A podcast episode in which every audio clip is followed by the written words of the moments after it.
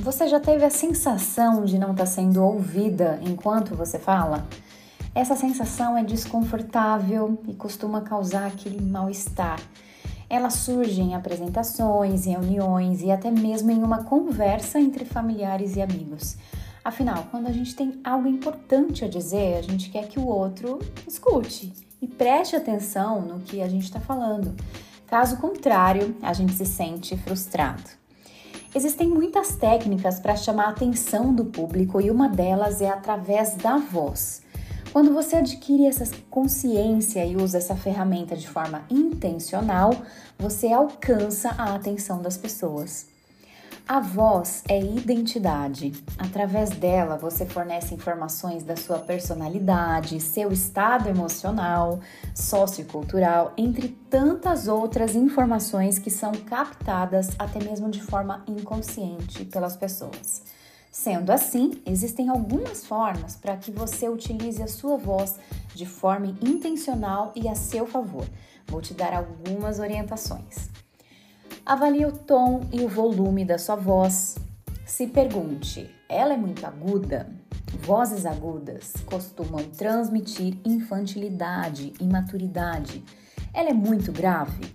Vozes graves geralmente transmitem seriedade sem flexibilidade. Procure um tom de voz que seja confortável para você e busque um feedback das pessoas para saber o que a sua voz está transmitindo. Qual é o volume da sua voz? As pessoas pedem para que você fale mais alto ou mais baixo? Falar muito alto pode causar espanto nas pessoas, além de soar agressivo e fora de contexto.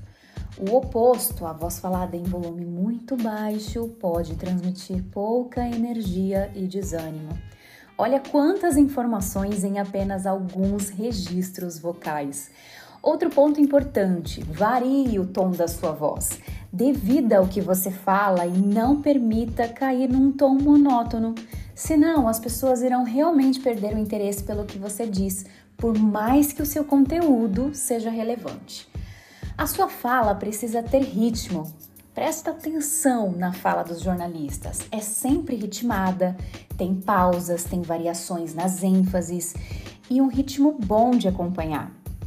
Falar no ritmo acelerado pode demonstrar nervosismo, ansiedade, além de dificultar o entendimento do que você está falando. Até o silêncio, quando feito de forma intencional, diz muito.